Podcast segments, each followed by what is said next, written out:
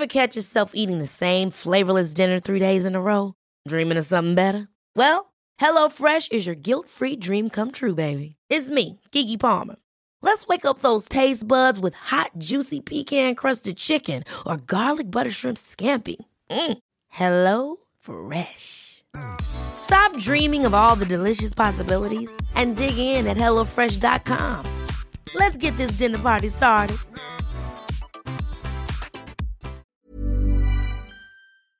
Se van acercando las vacaciones y si tienes un bebé en casa, seguro que te preocupa cómo organizar sus comidas durante los viajes, los días de playa o las salidas a la montaña. Una opción cómoda y muy socorrida son los potitos de Nutriben, porque saben cuánto te preocupa dar a tu bebé tarritos nutritivos y con todas las garantías. Los potitos se preparan aquí en España con los mejores ingredientes, como frutas, verduras, carnes o pescados, y solo emplean aceite de oliva virgen extra. Esos ingredientes tal cual se trituran, cocinan y se envasan al vacío para su correcta conservación. Y ya sabes que igual de importantes son los ingredientes que lleva un alimento como los que no lleva. Los potitos de Nutriben son tarritos que no contienen sal, azúcares añadidos, almidón, colorantes, conservantes, gluten o aceite de palma. Recuerda que los únicos potitos son de Nutriben. Gracias a Nutriben y a su marca Potitos por apoyar los buenos contenidos en este podcast.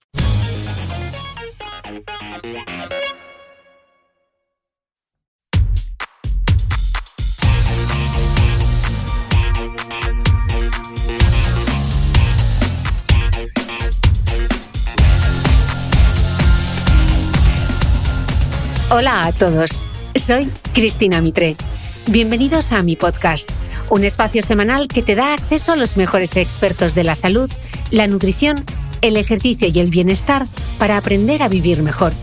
Suscríbete a mi programa en tu reproductor de podcast habitual o desde mi web cristinamitre.com, donde encontrarás además todas las notas de este episodio.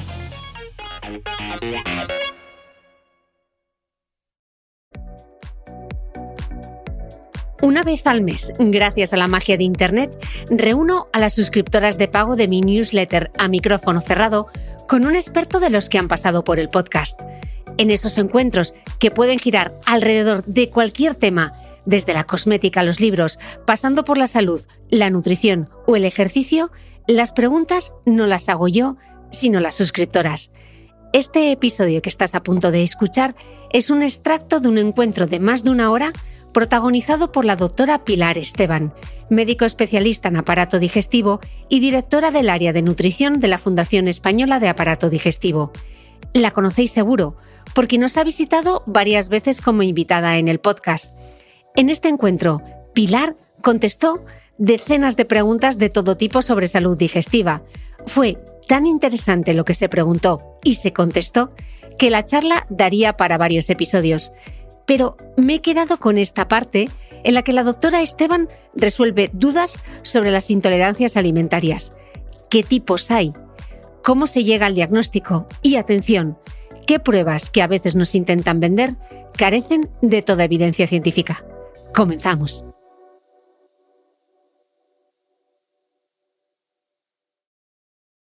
Doctora Pilar Esteban, gracias por conectarte a nuestros encuentros expertos en exclusiva para las suscriptoras de pago de mi newsletter a micrófono cerrado, donde ya sabes que resolvemos todas esas dudas que nos envían justamente las suscriptoras. Veo que estás en el hospital, donde más horas pasas.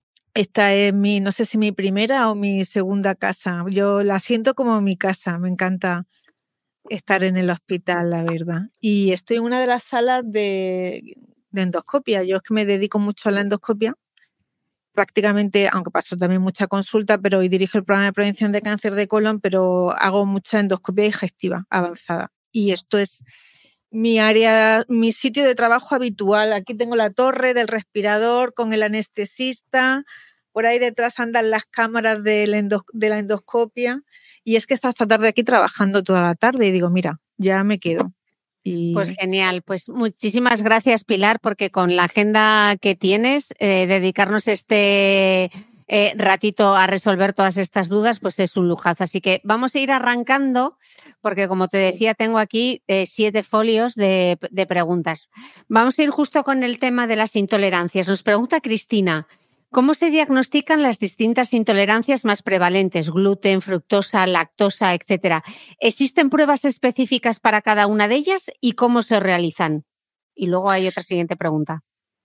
Vale, bueno, vamos a, me, ha empezado preguntando por el gluten.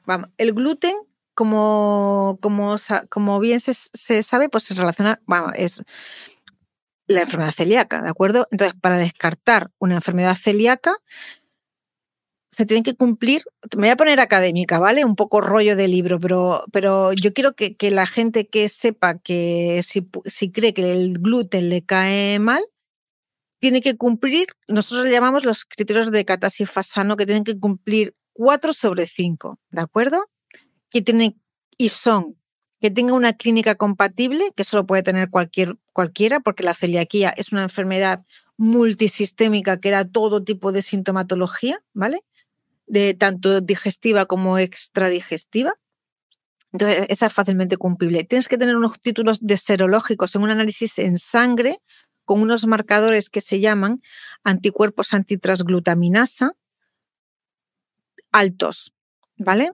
Tienes que tener un haplotipo, una susceptibilidad genética, es decir, el cualquiera no es celíaco, o sea, tienes que tener unos unos haplotipos que es de histocompatibilidad, que se estudia también en sangre, que es el HLA, el DQ2, DQ8, ¿de acuerdo? Que, que esos haplotipos lo que dicen es que yo soy susceptible a padecer la enfermedad celíaca. Luego la tendré o no la tendré, pero yo, mis genes me predisponen a eso. Y luego tengo que tener una biopsia intestinal compatible. La enfermedad celíaca, para diagnosticarla adecuadamente, hay que hacer biopsias del intestino delgado, ¿vale? Tanto de la segunda porción de duodenal, cuatro biopsias del bulbo duodenal, ¿vale? Para en distintos puntos, ¿vale? Porque tengo que tener unas eh, alteraciones histológicas concretas y luego que yo me haya quitado la dieta sin gluten haya mejorado los y haya mejorado los síntomas y que al reintroducir el gluten vuelva a aparecer la sintomatología, ¿de acuerdo? Entonces, eh, pacientes que piensen que puedan ser celíacos, no me vale con que es que me he quitado el gluten y me ha venido, me ha sentado bien. No. Tienes que cumplir esos criterios diagnósticos. Cuatro de esos cinco, ¿de acuerdo? Para diagnosticarte adecuadamente. Te iba a preguntar, porque eh, tiene una tercera pregunta. Dice, en caso de intolerancia al gluten que no celiaquía, ¿es buena idea retirarlo completamente o recomienda mantener algún aporte diario mínimo como una tostada en el desayuno? Pues mira, esta es una pregunta muy adecuada, muy pertinente y que genera mucha controversia todavía en, en, muchos foros científicos. Vamos a ver, yo lo primero que le diría a esta paciente es que se asegure de que se ha descartado adecuadamente que no tenga una enfermedad celíaca. Porque muchas veces los diagnósticos, ah, es que yo tengo unos anticuerpos normales. No, ya perdona, pero, pero a lo mejor hay un 15% de pacientes celíacos seronegativos. Entonces, confirma que se te haya descartado adecuadamente y no tengas una celiaquía subclínica, ¿vale? Por ejemplo, si realmente ¿Cómo diagnosticamos lo que se llama la intolerancia al gluten no celíaco? Y eso es difícil en la práctica clínica. Pues que después de haber descartado la enfermedad, yo me, meto en un, en un, tratamiento doble ciego, se dicen, a uno le doy gluten y a otro no, y veo si realmente, efectivamente, tras la retirada de gluten de la dieta, he mejorado de la sintomatología. Entonces, aquí, ¿qué es lo que dicen la ciencia? ¿Qué es lo que dicen muchos de los autores? Pues hay algunos que piensan que sí, que se quite el, gluten de la, de la dieta, que probablemente sean pacientes que puedan tener una susceptibilidad a largo plazo en un futuro a desarrollar una celiaquía y hay otros que dicen que no. Y cada vez se están estudiando que, más que pueden ser otras moléculas que no el gluten, no la gliadina, no, no las responsables de esa intolerancia que mal llamado al gluten, que, pueden, son sobre todo algunas proteínas como las amilasas, eh, tripsinas y los fructanos. Es decir, que ya se empiezan a buscar otros culpables a esa intolerancia al gluten no celíaca, en el que a lo mejor el gluten no es el único protagonista, sino que puedan estar los fructanos, que son polímeros de fructosa, y las, eh, y las, las proteínas, eh, las tripsinas. Entonces, en ese caso no sería buena idea quitarse el gluten del todo, ¿no? Porque igual no, es, no eres intolerante a, eso. Igual no eres intolerante, a, sino a, otra, a otro tipo, sobre todo a los fructanos. Yo qué le diría, pues hombre, pues intenta quitarte a lo mejor las harinas refinadas, vete a un pan de fermentación lenta, de masa madre, en vez de a lo mejor de irte a trigo, pues toma eh, cebada, centeno, espelta que tienen una carga de gluten un poco menor. Mm, intenta y mm, sí, o sea, empieza a probarte eh, con ese tipo de, de alimentación de acuerdo. Y luego, hombre, si es que efectivamente no lo toleras, pues entonces lo, lo bueno, pues lo, elimina de la, de la, mm. dieta, claro. Mm. Vale, hemos visto ya el gluten, la fructosa y la lactosa. ¿Con qué pruebas? Muy fáciles. Son los test de hidrógeno expirado, ¿de acuerdo? Y qué pena que no tengo por aquí, porque están en el área de consultas. Si no te los hubiese enseñado, porque nosotros los hacemos en el, hospital, en el centro de especialidades, ¿no? Pero también hay unos kits domiciliarios que, lo que, te vienen con un montón de tubitos. Entonces, lo que, lo que haces es un tubito con una pipetita, ¿no? Como una pajita, y soplas basal. Y luego lo que haces es que te tomas una carga, en el caso de la intolerancia a la lactosa, pues de lactosa, son 120 gramos de lactosa, te lo tomas en un vaso bebido y te vas haciendo eh, en ese tubito con esa pepita, vas soplando fuerte, pues cada 15 minutos, a los 15, a los 30, a los 45, a los 75, vale. Entonces, todo ese eh, hidrógeno, ¿qué es lo que ocurre cuando un paciente es intolerante a la lactosa y a la fructosa, por ejemplo? Que son azúcares que llegan al intestino delgado, ¿vale? Mis vellosidades intestinales, mis células del intestino, lo que les pasa es que tienen una cosa que se llaman déficit de disacaridasas, que son unas enzimas que están en nuestro intestino, que lo que hace es romper esas moléculas grandes, esos disacáridos, esa lactosa en, monosacáridos. ¿Vale? En sustancias más pequeñas. Y tienen que ser más pequeñas porque si no mi intestino no las puede absorber y meter dentro de mi organismo. Entonces, cuando yo no tengo esas enzimas que lo que hacen son como unas tijeras que cortan esas moléculas, ¿de acuerdo? Esos eh, disacáridos se quedan dentro de la luz intestinal, se dedican a absorber agua, a fermentar, a producir gas. Producen y pueden producir hidrógeno, ¿vale? ¿Qué es lo que hago yo con la prueba cuando estoy soplando, soplando, soplando? Pues que al cabo de X minutos, a los 30, a los 40, mi curva de hidrógeno uh, se eleva. ¿Vale? Es que es súper sencilla la prueba. O sea, es que... Entonces, cuando yo tengo un aumento de más de unos niveles estandarizados, que son 20 partes por millón, a, a los 30 minutos de haber ingerido la lactosa, es significativo de que tengo el diagnóstico de intolerancia a la lactosa. Y con la fructosa pasa lo mismo. Lo que pasa que en, este, en esta ocasión el sustrato a utilizar en vez de lactosa, pues es fructosa. ¿Vale? Pero el mecanismo es exactamente el mismo y son lo que se llaman los test de, hidrógenos, eh, de hidrógeno expirado. Mm. Y el sobrecrecimiento bacteriano es lo mismo, o sea, se estudia con la misma, con, con el mismo test. Con la misma, el mismo test, sí. A lot can happen in three years, like a chatbot may be your new best friend. But what won't change? Needing health insurance. United Healthcare Tri Term Medical Plans, underwritten by Golden Rule Insurance Company, offer flexible, budget friendly coverage that lasts nearly three years in some states. Learn more at uh1.com. Hold up. What was that? Boring. No flavor. That was as bad as those leftovers you ate all week. Kiki Palmer here, and it's time to say hello to something fresh and guilt-free. Hello Fresh. Jazz up dinner with pecan-crusted chicken or garlic butter shrimp scampi. Now that's music to my mouth. Hello Fresh. Let's get this dinner party started. Discover all the delicious possibilities at hellofresh.com. ¿Sabías que los bebés son capaces de autorregularse y comer lo que necesitan? Hasta el primer año, la leche ha de ser su alimento principal, bien sea lactancia materna o artificial, y poco a poco podrán ir probando diferentes texturas y alimentos. Ahora, con buena temperatura, a todos nos gusta salir más de casa, y en verano pasamos mucho tiempo fuera, en la playa, la montaña o recorriendo el mundo. Si tienes un bebé que ya ha empezado con la alimentación complementaria, para esos momentos puedes contar con los diferentes tarritos que ofrece Potitos. Hay recetas para bebés desde 4 y 6 meses y solo llevan ingredientes como frutas, verduras, carnes o pescados que se trituran y se envasan tal cual.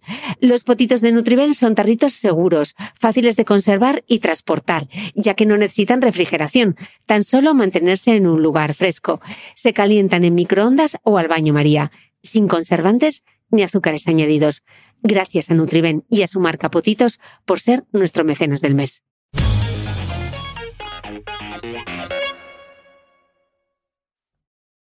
Siguiendo con los test, nos pregunta Cristina, ¿qué opina de los test de intolerancias que realizan en algunas farmacias? También me gustaría conocer su opinión sobre los test nutrigenéticos, que esto está súper de moda, en saliva que realizan algunas clínicas de nutrición. Pues mira, este es un tema que además me lo han preguntado por activa, por pasiva, me han invitado a programas de televisión para hablar sobre el tema eh, y yo te voy a decir lo que dice la sociedad científica, que es donde yo me tengo que mover. Y luego te voy a hablar de mi experiencia personal, ¿no? Pero vamos a ver, no están estandarizados. O sea, esto no tienen evidencia en los test estos de para detección de múltiples alimentos que se hacen en, muchos sitios de análisis clínicos y en muchas farmacias porque determinan el IgG4. Esto, además, es que específicamente me he ido a reunirme con el servicio de alergología y con inmunólogos a preguntarles sobre el tema, a ver qué es lo que piensan. Y, y todos nosotros lo vemos igual, es decir, son test que están basados en la determinación de la IgG4, que para nosotros es una inmunoglobulina eh, que que, es justamente lo contrario, que es protectora, que es decir, que suele estar eh, elevada o, mm, cuando, mm, bueno, pues, pues cuando, cuando el alimento, eh, digamos, nos sienta bien o nos protege. Entonces, yo no llego a entender por qué han utilizado la IgG4, qué parámetros es el que utilizan y a qué valor consideran que un alimento soy intolerante o no soy intolerante. Entonces, yo cuando ves esos análisis es como un semáforo rojo, amarillo, verde, ¿no? En el que te van diciendo, pues este alimento no lo toleres, este sí, este no te lo escenifican así como si fuese como si fuese un semáforo. Entonces, nosotros mm, no los consideramos, no tienen evidencia científica, los valores no tienen suficiente sensibilidad y especificidad y los puntos de corte no están establecidos. Con lo cual, eh, para, para nosotros no es válido. Nosotros, desde luego, los hospitales no los podemos recomendar y no los tenemos disponibles. Mm, de acuerdo, Pilar, pero muchas veces es el a mí me funcionismo, ¿no? Pero es que yo, Pilar, me lo he hecho y a mí me ha funcionado porque yo me hinchaba y ya no me hincho después de hacerme el test porque me quitó el tomate o me quitó no sé qué. Nosotros, eh, eso es, eso es una realidad. y ¿eh? Yo te tengo que decir que, que yo los he prescrito sabiendo, yo le explico al paciente, digo, mira, ya el paciente que, que le has buscado un montón de opciones, que lo has estudiado adecuadamente, que no tiene patología, pero que te viene reiteradamente a la consulta con mucha sintomatología, que no llega a ir bien, en el que tú ya se te acaban un poco, porque a veces nos pasa, los recursos y ya no sabes qué explicar. Digo, bueno, este test no tiene suficiente evidencia científica, no está avalado por nuestras sociedades yo te lo explico, esto está y, existe. Oye, y es verdad, y a mí me ha pasado que me han llegado a decir gracias por habérmelo recomendado porque a mí me ha funcionado. Vale, perfecto. ¿Nosotros qué explicación le damos a eso? Pues le damos, pues consideramos que puede ser el efecto placebo, porque, o que realmente tú te quites un alimento que es que tiene sobre todo un alto porcentaje de, de, fermentos que, que realmente te produce sintomatología pero no, no creemos ni no confiamos que sea como secundario al, al, al test. O sea, no. Pero el que si al paciente le sirve de guía y con eso toma conciencia, retira ciertos alimentos, sobre todo altos en edulcorantes o en fructanos, o por ejemplo el ajo y la cebolla, que es que tienen un alto porcentaje de fructanos, pues es que algunos pacientes mejoran. Y, y yo también me he dado cuenta que en la práctica clínica en general, el paciente lo que le reconforta muchas veces es tener una herramienta diagnóstica, vamos a decir, una herramienta objetiva en la que apoyarse. Y eso como que genera eh, mucha, a veces en algunos pacientes, mucha tranquilidad. Mm. No sé, darte una mm. no sé darte una explicación, Cristina, al respecto. Algunos pacientes, yo en mi práctica clínica, han mejorado, pero para nosotros carecen de evidencia científica y a día de hoy no están validados y los puntos de corte tampoco. Y hay una falta de correlación clínica entre lo que dicen esos estudios, esos test y lo que y la sintomatología clínica del paciente. No, no, no lo recomendamos.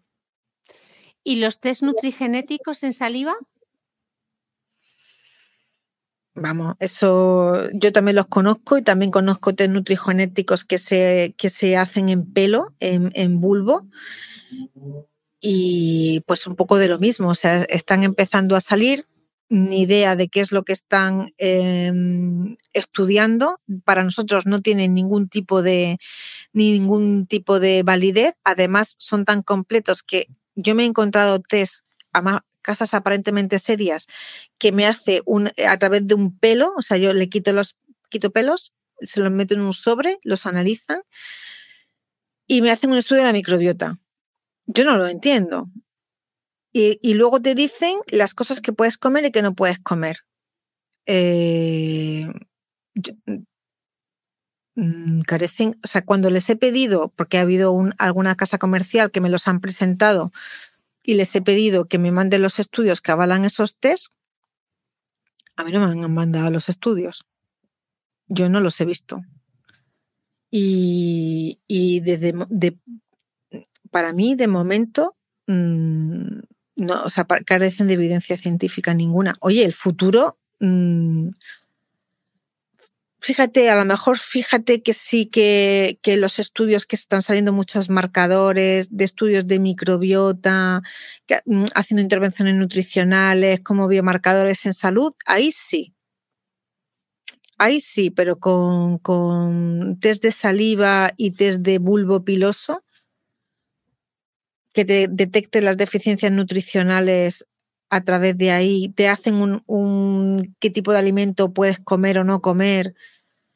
Los únicos test que, tienen ahora mismo validez eh, son los test de intolerancia a la lactosa y a la fructosa al sorbitol que hemos comentado y los test de alergia que detectan IgG, IG, perdón, IgE. Los PIC-TEC que hacen los alergólogos en, para, y aquellos que salen alterados, los test eh, sanguíneos para detección de IgE que es la inmunoglobulina, en el que se altera cuando hay alguna sensibilidad alimentaria. Esos son los test válidos a día de, de acuerdo. Muchísimas gracias y Pilar, hasta la próxima. Un placer.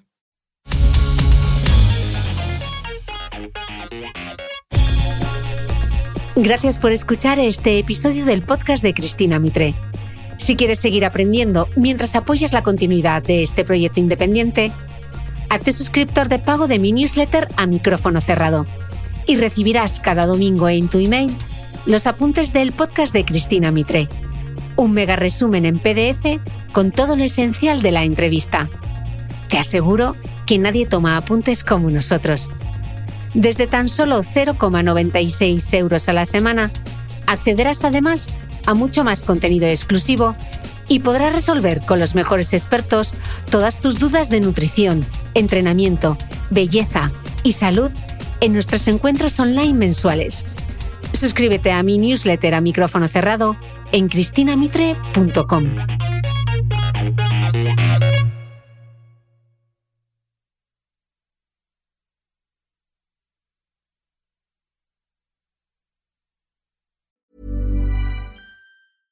Hey, it's Paige DeSorbo from Giggly Squad. High quality fashion without the price tag. Say hello to Quince. I'm snagging high-end essentials like cozy cashmere sweaters, sleek leather jackets, fine jewelry, and so much more. With Quince being 50 to 80% less than similar brands. And they partner with factories that prioritize safe, ethical, and responsible manufacturing. I love that. Luxury quality within reach. Go to quince.com slash style to get free shipping and 365 day returns on your next order. Quince.com slash style.